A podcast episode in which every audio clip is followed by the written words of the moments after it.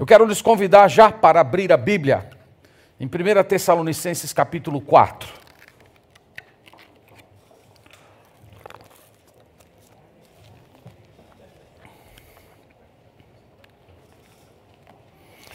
Primeira Tessalonicenses capítulo 4.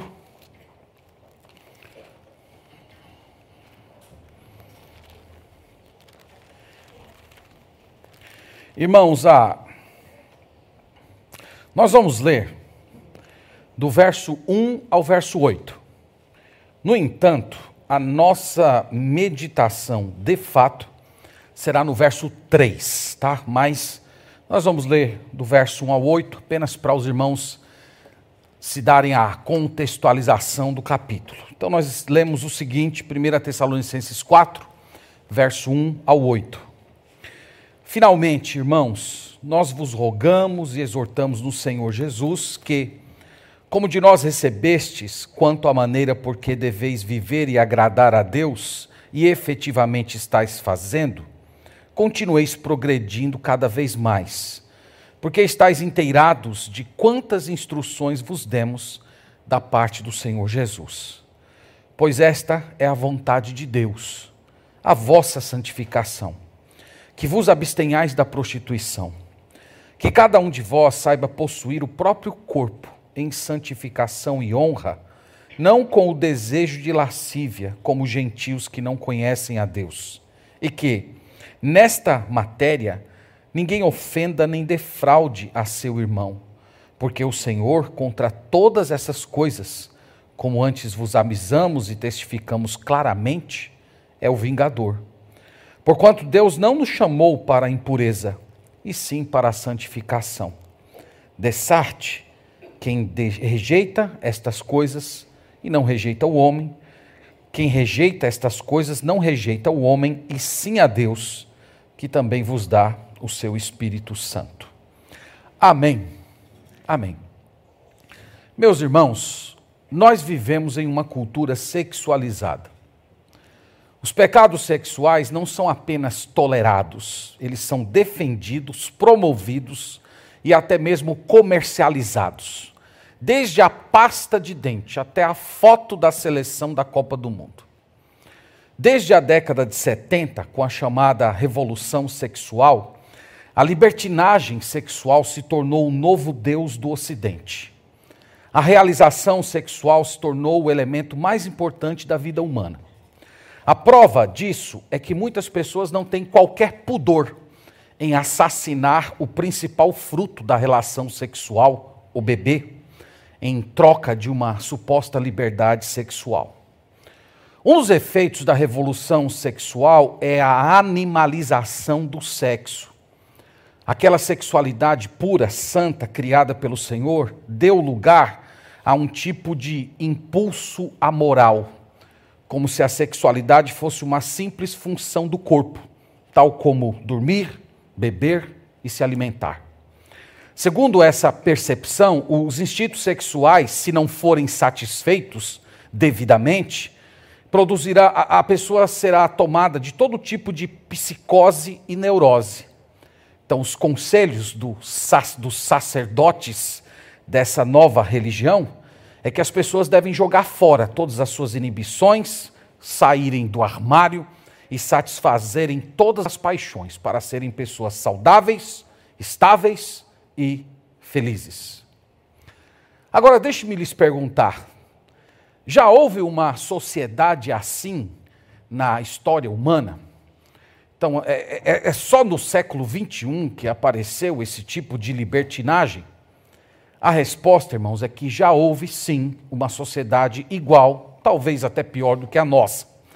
A sociedade greco-romana, que onde os tempos do Novo Testamento estavam situados, também experimentou uma forma de revolução sexual que incluía pedofilia, homossexualidade, travestismo, zoofilia e até a prostituição cultural. Nessa época, epidemias venéreas eram muito comuns.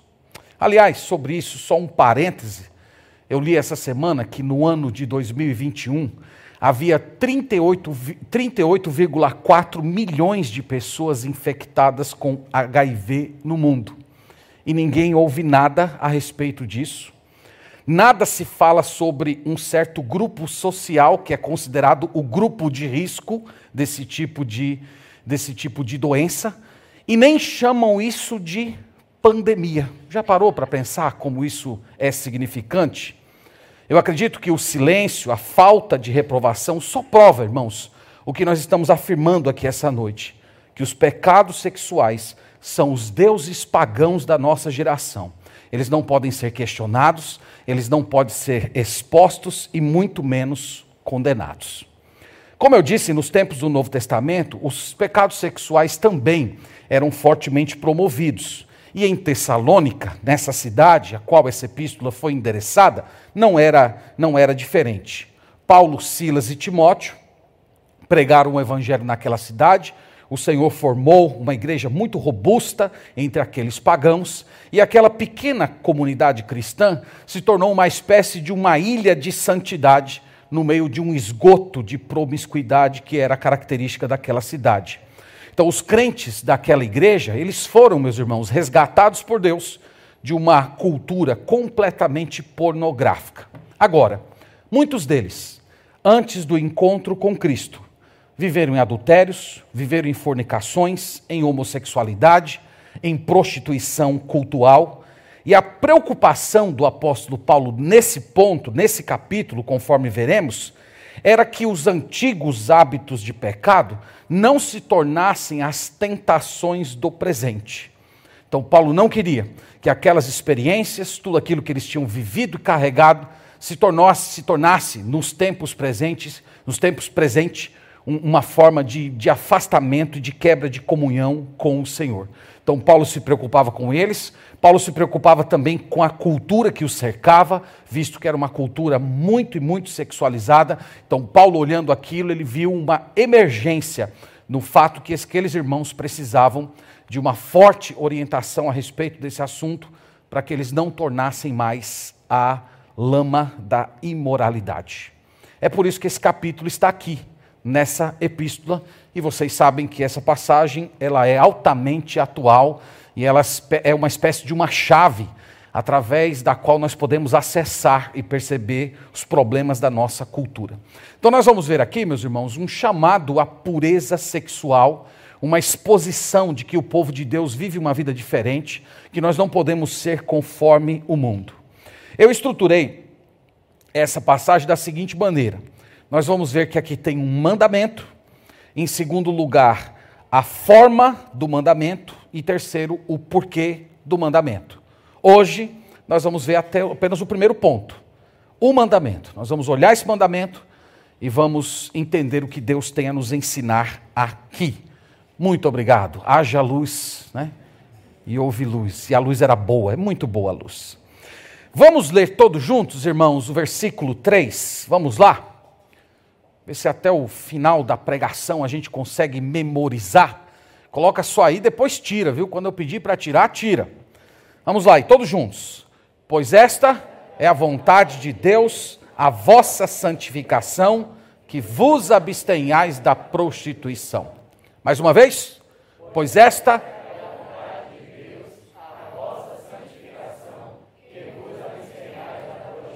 Agora apaga a cola. Vamos lá, confiando na memória que Deus nos deu.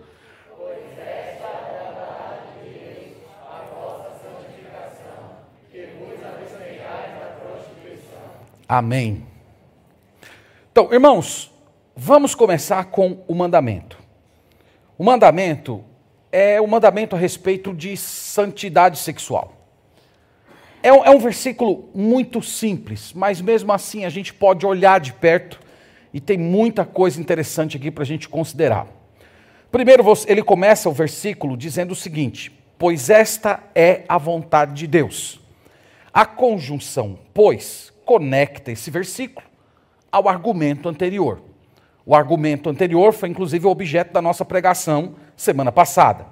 No versículo 1, ele exorta aqueles irmãos a progredir cada vez mais. Esse foi o tema da nossa pregação no domingo passado. Paulo reconhece que eles estavam indo muito bem, mas ele diz que eles não poderiam se acomodar. Eles precisavam progredir ainda mais na vida cristã. E no versículo 2, ele fala que entregou àqueles irmãos instruções da parte do Senhor Jesus. Então, tem duas informações que estão ligadas a essa partícula, pois. Primeiro, uma palavra de estímulo para que eles continuem progredindo, e segundo, o fato de que eles receberam mandamentos da parte do Senhor Jesus. Então, esse assunto é sobre progredir na fé, é sobre crescimento espiritual, é um tema também que diz respeito à moralidade que o Senhor Jesus requer do seu povo. Então ele diz: Pois esta é a vontade de Deus. Quando ele diz que é a vontade de Deus, ele está afirmando que não se trata de um conselho, não se trata de uma sugestão. Ele está apresentando um modo de vida ideal de quem é de Deus. Ele está falando que essa é a vontade revelada do Senhor. É uma informação que está clara na Sua palavra. E vocês sabem, meus irmãos, que uma pessoa que é verdadeiramente do Senhor, ela quer e tem prazer em cumprir a sua vontade. Uma pessoa que verdadeiramente se converteu, ela possui anseios santos, ela tem aspirações a uma vida de pureza. Aliás, a maioria dos problemas que nós enfrentamos na nossa história como cristãos tem a ver justamente por nossa recusa em obedecer aos mandamentos do Senhor. Vocês sabem que a vontade de Deus é um tema muito importante na Bíblia. A Escritura, por exemplo, diz que é a vontade de Deus que você seja salvo. Isso está lá em Tiago, capítulo 1, versículo 18, que ele diz que pela sua vontade ele nos gerou pela palavra da verdade. A Bíblia diz também que é a vontade de Deus que você se sacrifique. Romanos capítulo 12, verso 1 e 2 ele diz isso, que a vontade de Deus é boa, agradável e perfeita, e que se expressa justamente nesse sacrifício espiritual que realizamos durante o culto. A Bíblia também diz que é a vontade de Deus que você seja cheio do Espírito Santo. Efésios capítulo 5, verso 17 e 18 fala isso, que você não pode ser insensato, que você deve conhecer a vontade de Deus e ser cheio do Espírito Santo. 1 Pedro capítulo 2, verso 11 a 13, diz que você deve conhecer, que é a vontade de Deus que você se submeta às autoridades que foram constituídas por ele. 1 Pedro 3,17 diz que é a vontade de Deus que você sofra pelo Evangelho. 1 João 5,14 diz que é a vontade de Deus que você ore de acordo com os mandamentos dele. Eu estou citando esses versículos só para dizer para vocês que esse assunto, a vontade de Deus, é um assunto muito importante na Bíblia. É comum as pessoas de vez em quando procurarem o pastor indagando a respeito da vontade de Deus. Essas pessoas estão diante de uma decisão importante na vida, uma decisão às vezes difícil, e naturalmente aparece aquela dúvida: qual é a vontade de Deus? O que é que eu faço, pastor? Eu vou, não vou, eu sigo, eu não sigo, eu digo sim, eu não digo não. E normalmente as pessoas vêm esperando né, que a gente acesse lá as mansões celestiais, saque a resposta e entregue para as pessoas de uma vez por todas, para que elas fiquem felizes e façam o correto. A grande verdade, irmãos, é que se você é uma pessoa que vive em obediência à vontade revelada na palavra, o Espírito Santo vai lhe dar capacidade de discernir a vontade pessoal. Você entendeu essa dinâmica? se você está obedecendo a palavra de Deus, se toda a vontade de Deus que está revelada aqui, você tem se dedicado a cumpri-la, quando chegar a hora de você discernir a vontade de Deus para algum aspecto pessoal da sua história, com quem você vai se casar, onde você vai trabalhar, o que você vai fazer da sua vida, para onde você vai, Deus simplesmente vai te dar toda a luz que você precisa para tomar a decisão de acordo com a vontade dele. Agora, não tem caminho fácil, não tem atalho. Você precisa ter comunhão com Cristo, você precisa andar com Ele, você precisa estar sintonizado com a palavra dele. E então o Espírito Santo vai te dar o discernimento e você não vai ter dificuldade alguma em compreender o que o Senhor quer de você. O oposto é verdadeiro. Quem não obedece à vontade revelada, sempre terá a mente tomada por trevas, sempre será incapaz de discernir o que o Senhor quer. E o resultado de uma pessoa que não obedece à vontade revelada é um conjunto de decisões erradas, equivocadas e que durante a vida só vão trazer sofrimento. Então é por isso que eu estou salientando esse ponto para dizer para vocês: a vontade de Deus é um tema importante na Bíblia, e se você quer ser direcionado para o Senhor, para aquelas questões importantes, aquela vontade oculta pessoal, se comprometa com a vontade revelada, que você não vai ter problema algum. Ele diz: Pois esta é a vontade de Deus, a vossa santificação.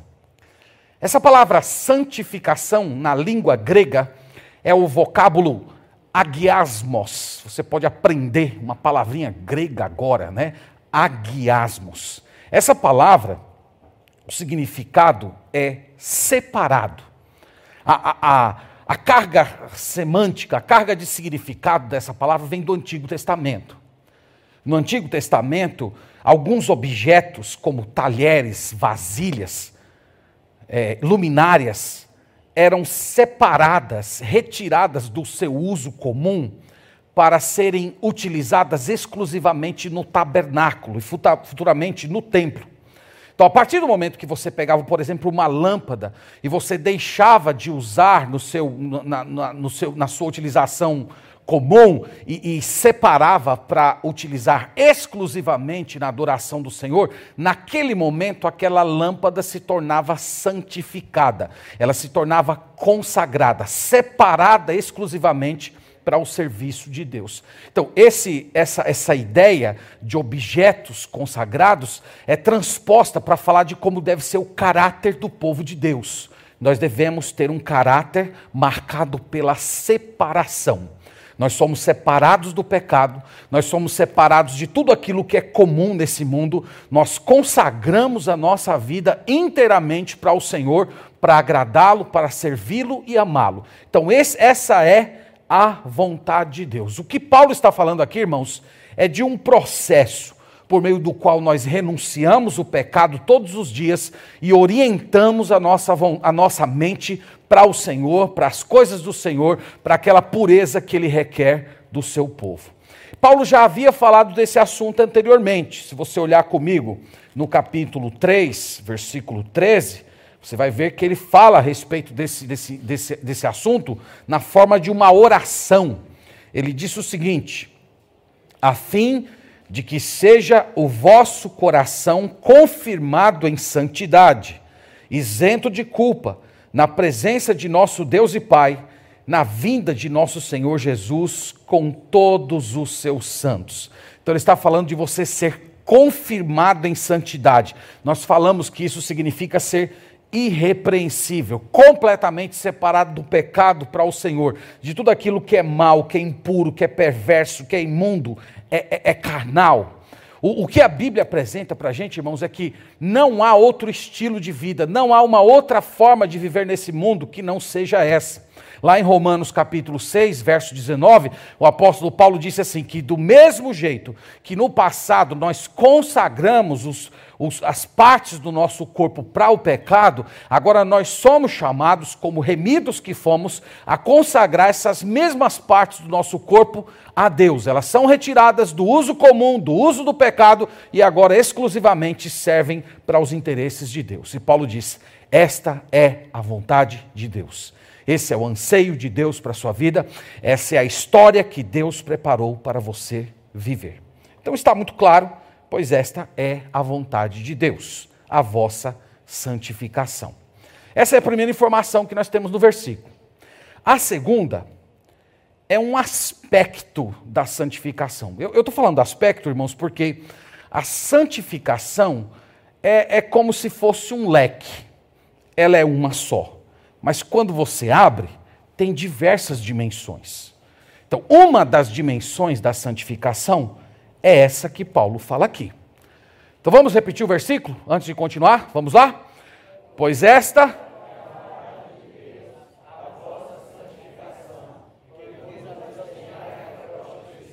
Muito bem. Um dos aspectos, um dos elementos da santificação, não único, é a abstenção da prostituição. Do que ele está falando aqui, irmãos? Ele está falando simplesmente o seguinte: fiquem longe de todo tipo de pecado sexual. Eu falei para vocês que toda forma de vício sexual era comum nessa cidade. E os crentes estavam expostos a isso. E as igrejas da antiguidade não eram diferentes das igrejas de hoje. Nas igrejas da antiguidade haviam crentes fracos, haviam crentes imaturos, haviam crentes superficiais, haviam outros que já haviam sido endurecidos pelo pecado, haviam outros que, por causa da exposição contínua ao pecado sexual em tempos passados, essas pessoas foram habituadas a ceder às paixões diante do menor sinal de tentação. A vida nos tempos primitivos da igreja não era diferente do nosso. E é por isso que Paulo se, se, se demonstra tão preocupado com essa questão. É por essa razão que ele admoesta nesses termos: fiquem longe de toda forma de prostituição. Ele usa aqui, irmãos, o verbo abster, para dizer que vos abstenhais. O que, que significa esse verbo? Esse verbo é muito importante no versículo. Ele significa abstinência completa. Então, aqui ele não está falando só do ato, ele está falando de tudo que permeia, tudo que está envolto nele. Ele está falando das palavras, dos pensamentos, das maquinações, das situações. Então ele não está se referindo ao ato puro e simples. Ele, ele está falando de tudo aquilo que está em torno desse pecado. Então é, é abstinência total. É, é uma abstinência que não cabe exceções. Pessoas hoje criam, criam exceções. Ah, porque nós nos amamos. Ah, porque nós, nós já somos noivos. Ah, porque nós vamos nos casar em breve. Ah, é porque eu sou uma pessoa muito carente e, e ando me sentindo sozinho, precisando de afeto. E, e se eu não tiver algum tipo de afeto, eu vou me tornar uma pessoa depressiva, doente. Não cabe nenhum tipo aqui, irmãos, de escapatória é abstenção completa.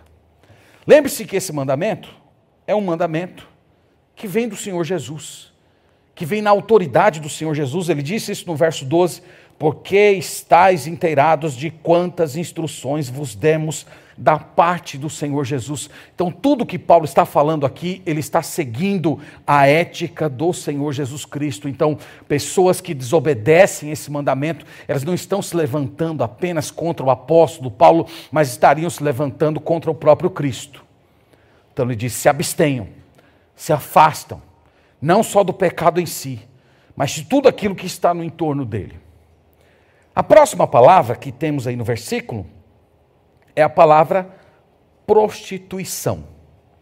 Essa palavra prostituição já pronunciei algumas vezes aqui na igreja, uma palavra muito usada no Novo Testamento. É o termo grego porneia, de onde vem a palavra pornografia. Ela é uma palavra ampla no Novo Testamento. Às vezes é, essa palavra ela é utilizada para falar entre pecados sexuais de pessoas solteiras, é usada para falar de adultério, é usada para falar de pessoas que é, têm relações com pessoas do mesmo sexo. Tudo aquilo, irmãos, que não é um relacionamento monogâmico entre marido e mulher, é porneia na Bíblia.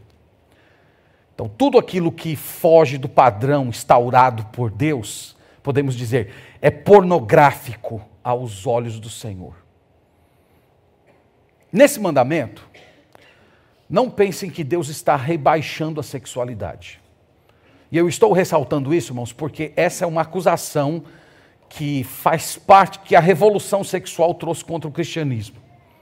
O cristianismo rebaixou a sexualidade, o cristianismo é, é, diminuiu a sexualidade. O, os cristãos eles têm uma, uma, uma visão muito pequena do sexo. É justamente o oposto.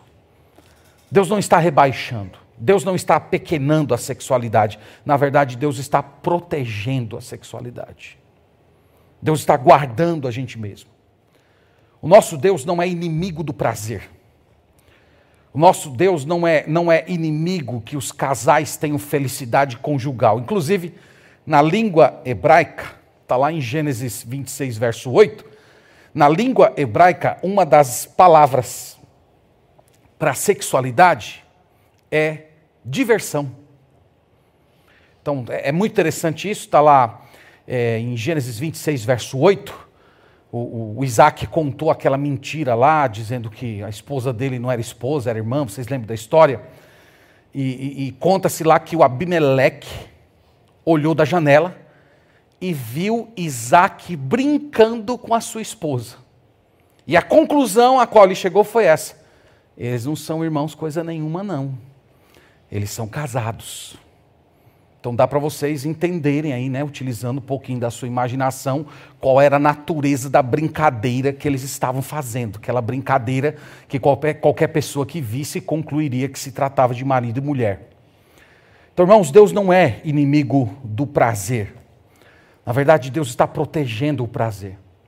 Deus está santificando o prazer. Sempre que eu, que eu sou colocado diante dessa verdade, eu lembro de duas pessoas que em tempos passados é, eu, eu acompanhei e aconselhei. A primeira era um, um irmão, eu era recém-convertido, eu quase não soube nem o que dizer para esse irmão, só orei com ele.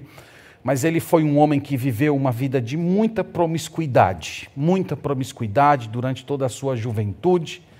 E, e quando ele se casou, ele recém-casado, ele me confidenciou, pediu orações, e ele disse que não tinha interesse íntimo na sua esposa. E ele diz que a razão disso é porque ele tinha tido tantas mulheres ao longo da sua vida que ele não conseguia mais se contentar com uma só mulher. Ele, ele, ele para ter algum tipo de interesse e disposição, ele precisava ter variedade de mulheres. É isso que acontece quando a gente trans, transige os, os, os limites de Deus. É por isso que o Senhor colocou limites, é para nos proteger. O segundo caso foi de um, de um outro irmão que ele, casado já com a sua esposa, ele confidenciou também que não tinha mais interesse em ter qualquer tipo de intimidade com ela, embora sua esposa fosse uma esposa jovem, fosse uma esposa bonita, uma esposa disposta para a intimidade, mas ele disse que já havia visto tanta pornografia na sua vida, ele, ele já, já tinha tido tanto contato com esse tipo de, de material, que ele simplesmente olhava para a esposa dele e achava a esposa dele desinteressante. Esse, irmãos, é o efeito da porneia na nossa mente. Esse é o efeito da porneia nos nossos afetos.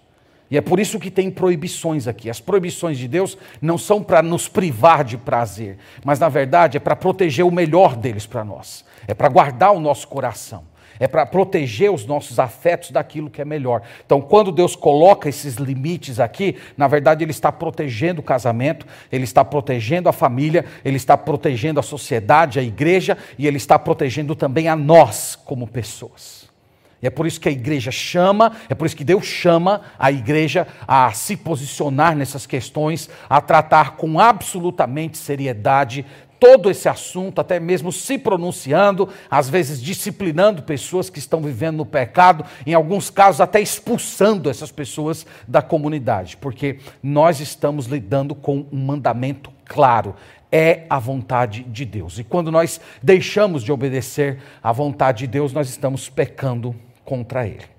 Então aqui nós temos a vontade de Deus, um, um compromisso de pureza com a vida que, com a vida santa que produz todo tipo de distanciamento de práticas imorais. Irmãos, essa é a exposição do texto. Como eu disse para vocês, eu, eu, volto o mesmo discurso da semana passada. Toda semana eu fico lutando, eu, eu, eu, pego um versículo, eu digo, não, eu vou mais um versículo. Eu digo, não, mas aqui tem, já tem carne suficiente para a gente mastigar a noite inteira. Eu quero então, irmãos, na verdade, parar por aqui mas eu quero esticar um pouco mais esse ensino e trazer alguns desdobramentos dessa passagem. Então, em primeiro lugar, deixe-me dirigir a você. Você que é virgem, você que casou virgem, você que não tem contato com pornografia, que nunca se viu diante de todas essas formas grosseiras de promiscuidade que caracterizavam esse século e caracterizam também o nosso ponto. Eu tenho uma palavra para vocês diante do texto é que a exposição à sexualidade pecaminosa, ela também ocorre de forma mais sutil. É, ela não vem apenas dessa maneira como nós vemos escrachada, mas ela também chega de formas veladas. Você aí, por exemplo, que é da geração 200, ou que está perto da geração 200, né? 40, 50, 60, você deve se lembrar que um dos filmes românticos da década de 90, que marcou a vida de muitas jovens, e jovens também, era o filme Uma Linda Mulher, estrelado por Julia Roberts e por Richard Gere. Quem assistiu esse filme? Assistiram, né? Tudo chorando. Oh, Deus tenha misericórdia de nós, né? Que coisa. Um filme que mistura comédia, romance, drama. Irmãos, um, um olhar um pouco mais atento, o que é que você veria naquele filme de fato? Você veria uma espécie de romantização da prostituição. É isso, em miúdos, o que tem naquela história. E, e eu, poderia citar muitos exemplos. Na verdade, eu poderia passar a noite inteira citando exemplos de livros, rede social, esporte, propaganda, até culinária. Tudo tem mensagens sexuais embutidas. Mas não é o nosso ponto aqui. O ponto é só salientar isso. É que a exposição contínua à imoralidade sutil, aos poucos, vai entorpecendo a nossa mente, alargando os nossos escrúpulos e não demora muito até que as nossas resistências comecem a ser quebradas, e isso simplesmente prepara o nosso coração para o pecado. Então, você que não teve contato com isso, essa exortação também é para você. Por um lado, você deve ser grato a Deus, porque o Senhor te preservou, o Senhor te guardou de muitas cicatrizes que as pessoas que tiveram esse tipo de, de, de experiência carregam. A promiscuidade, ela, ela marca profundamente a sua vida. Então, você pode ser grato a Deus por Ele ter te preservado disso, mas por outro lado, lembre-se que essa exortação também é para você, porque, essa porque a, a promiscuidade também chega de uma forma sutil, velada, através de coisas que são aparentemente normais e tranquilas. Então a exortação é que você também precisa progredir ainda mais, seguindo aqui a fala do apóstolo Paulo. Você também tem algo a desenvolver, você também precisa de vigilância, você também precisa aumentar a sua sensibilidade espiritual para notar as maneiras sutis pelas quais esse pecado tem cercado o seu coração. Queria, em segundo lugar, me dirigir aos jovens da igreja.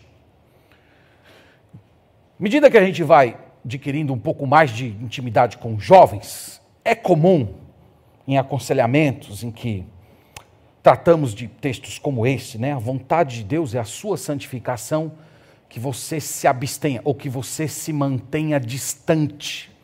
Uma pergunta que alguns mais corajosos fazem é assim: entendi, pastor, tenho que ficar distante.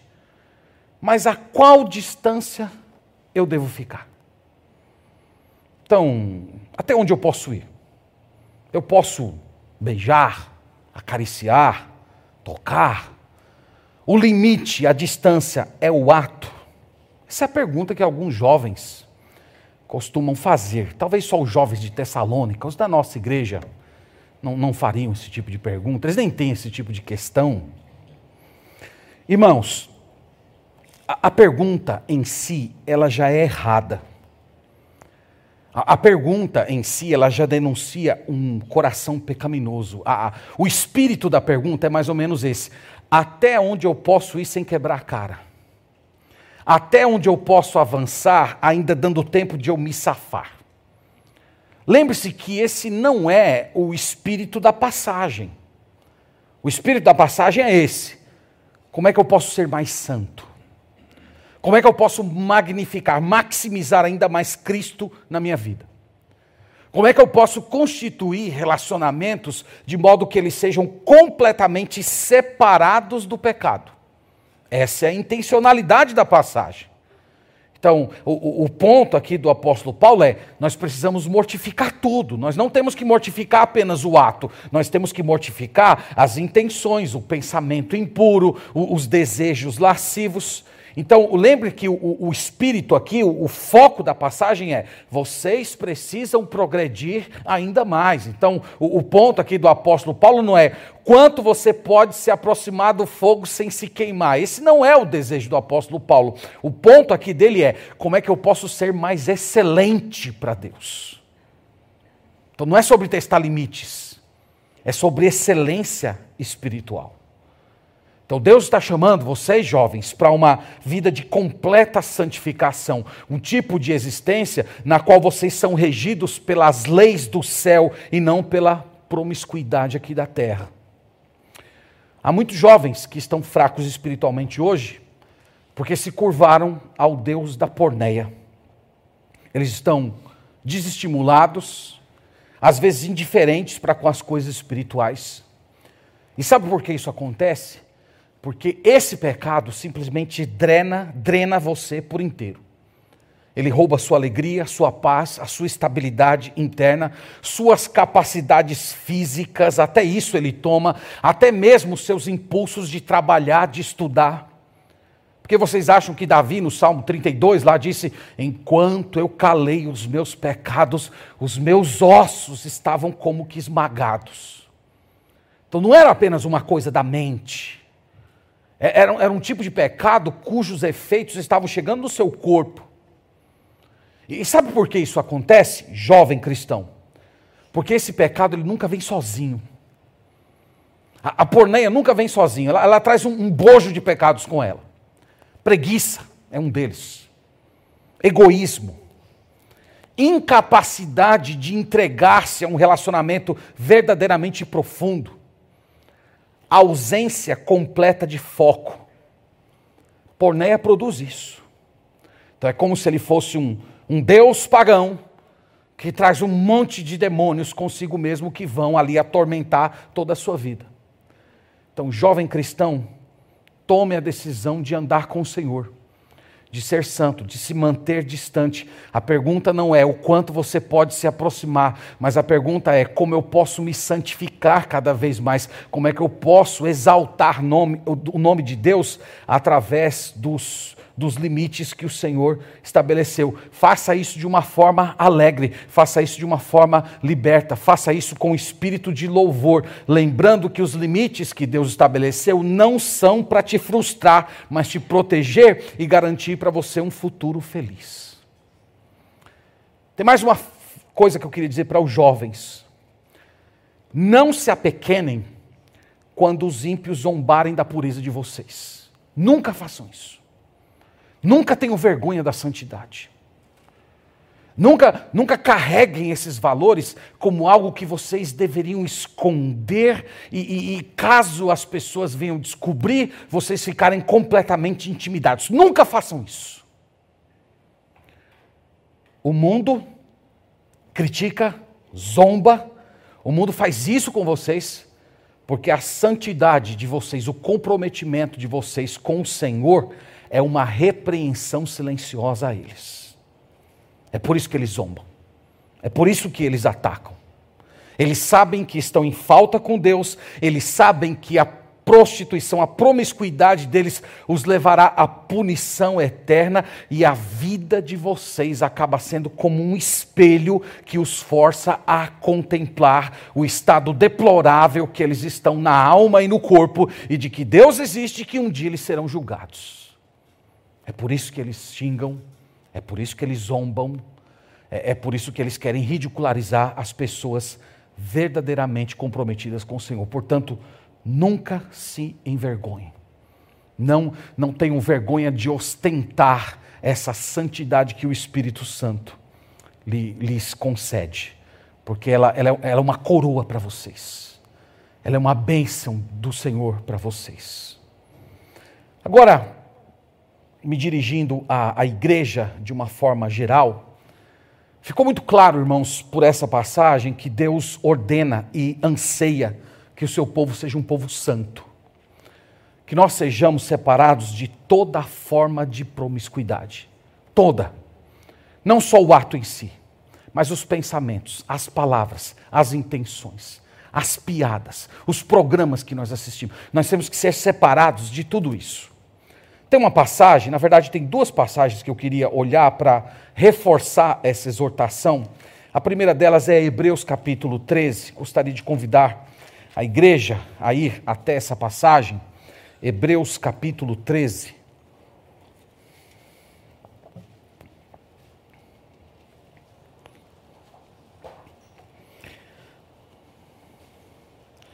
Hebreus capítulo 13, estou lendo o versículo 4. Acompanhe comigo a, a, leitura da palavra do Senhor. Hebreus 13, verso 4 diz o seguinte: Digno de honra entre todos seja o matrimônio, bem como o leito sem mácula, porque Deus julgará os impuros e os adúlteros. Então ele diz em primeiro lugar que o o casamento deve ser considerado como um estado de dignidade. Isso é muito diferente do espírito do nosso tempo, que diz que o casamento é ruim, que o casamento é, é, é, é, um, é uma espécie de um mal necessário. Ele diz aqui que o casamento é um estado de honra, é um, é um estado de elevação, que o povo de Deus jamais deveria se envergonhar dessa condição. Mas ele diz que digno não é apenas o casamento. Ele diz que digno também é o leito sem mácula. E a expressão aqui, leito sem mácula, essa expressão leito, é a palavrinha grega koitos, de onde vem a palavra coito. Então, é o coito sem mácula. É, é, o, é, o, é a intimidade santa. É a intimidade pura. Dentro dos limites que Deus estabeleceu.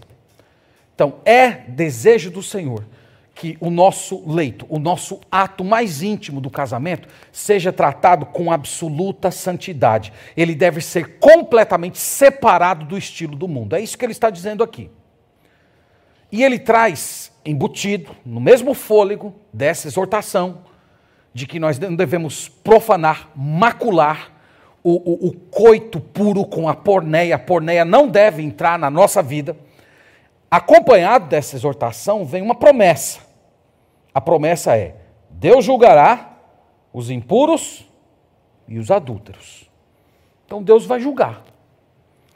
Deus vai julgar as pessoas casadas que estão traindo seu cônjuge. Deus vai julgar os pornógrafos. Deus vai julgar os solteiros que estão dormindo um com o outro. Deus vai julgar. Você pode escapar do olhar do seu cônjuge, você pode escapar do olhar da igreja, mas você não escapa daquele que tem os sete olhos sobre essa terra. Você não escapa. Então Deus está vendo. Deus está vendo sua pornografia, Deus está vendo a sua imoralidade, Deus está sondando seu coração, vendo as suas intenções, e você vai prestar contas a Ele. E estar diante da presença dele é, é pior do que qualquer outra experiência que você pudesse ter nesse mundo. Então Deus vai julgar. E eu oro para que você sinta o peso dessas palavras. Eu oro para que isso doa no seu coração, porque infelizmente há muitas pessoas que estão há tanto tempo expostas à promiscuidade que a repetição desse pecado simplesmente dessensibilizou a consciência. A tal ponto que as exortações, as advertências e até as ameaças de Deus não impactam mais a alma. Há muitas pessoas que estão assim. Mas está aqui. Deus quer que o coito seja santo. Homem e mulher dentro do ambiente do casamento. Esse é o limite que Deus estabeleceu. E tudo o que passa disso é profanação, é impureza. E Deus há de julgar. Irmãos, isso é, volto a dizer, isso aqui é para nos proteger. Isso aqui é para guardar a igreja. Isso aqui é para proteger a família. Isso aqui é para guardar a nação. Todas as civilizações, se você for estudar a história das grandes civilizações, elas têm um certo desenvolvimento. E, e quando elas chegam no pico da sua prosperidade, elas começam a ser tomadas pela imoralidade. Olha isso. Isso aconteceu com a Babilônia, aconteceu com o Egito Antigo, aconteceu com Grécia, com Roma, ah, está acontecendo agora com os Estados Unidos todos começam a decair do ponto de vista moral e logo, logo a sociedade se dissolve. Então Deus fala isso aqui para o bem. Colossenses 3, capítulo 3, é a segunda passagem que eu quero considerar com os irmãos.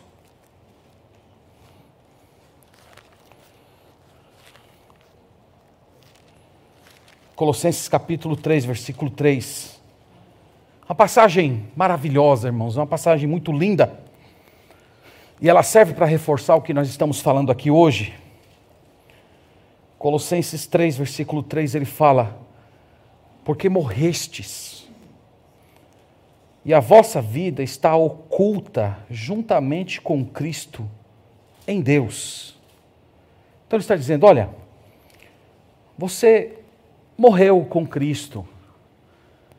Cristo, diz a Sagrada Escritura, que ele morreu para esse mundo e ressuscitou para uma nova vida. E você morreu com ele. Quando você creu nele, você se tornou participante, você foi unido a ele de uma forma tão profunda que a morte dele se tornou a morte sua. E a ressurreição dele também se tornou essa ressurreição espiritual que faz de você uma nova pessoa.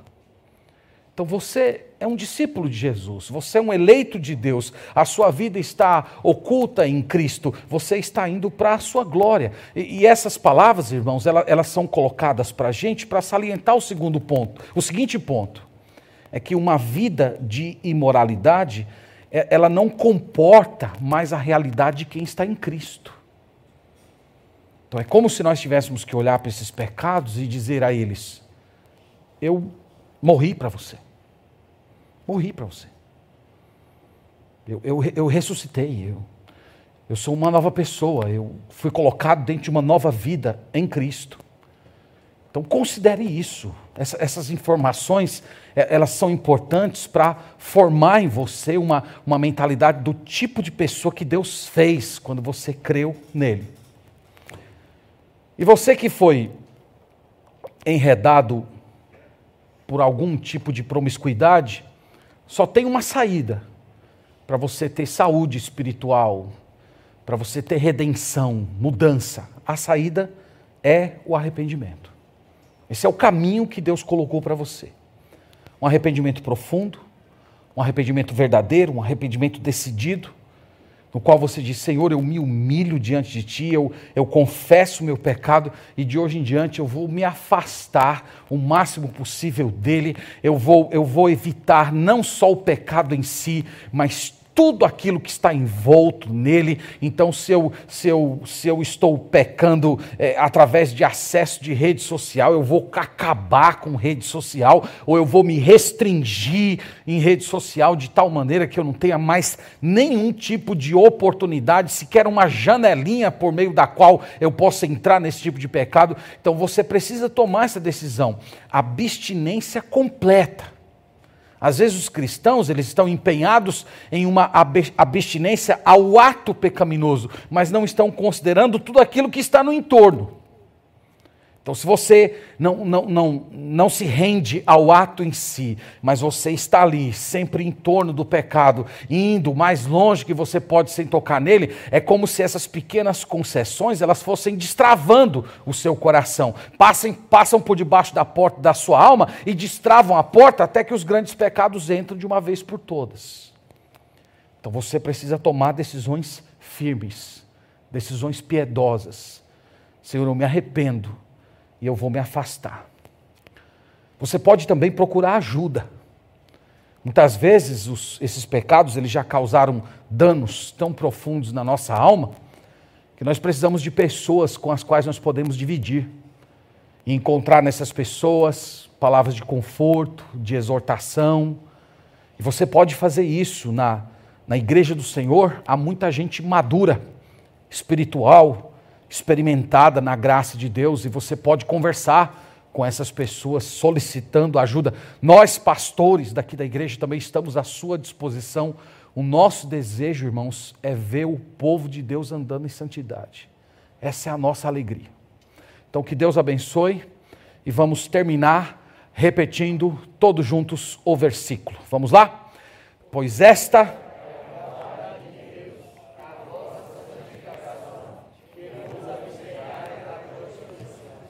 Amém. Vamos orar.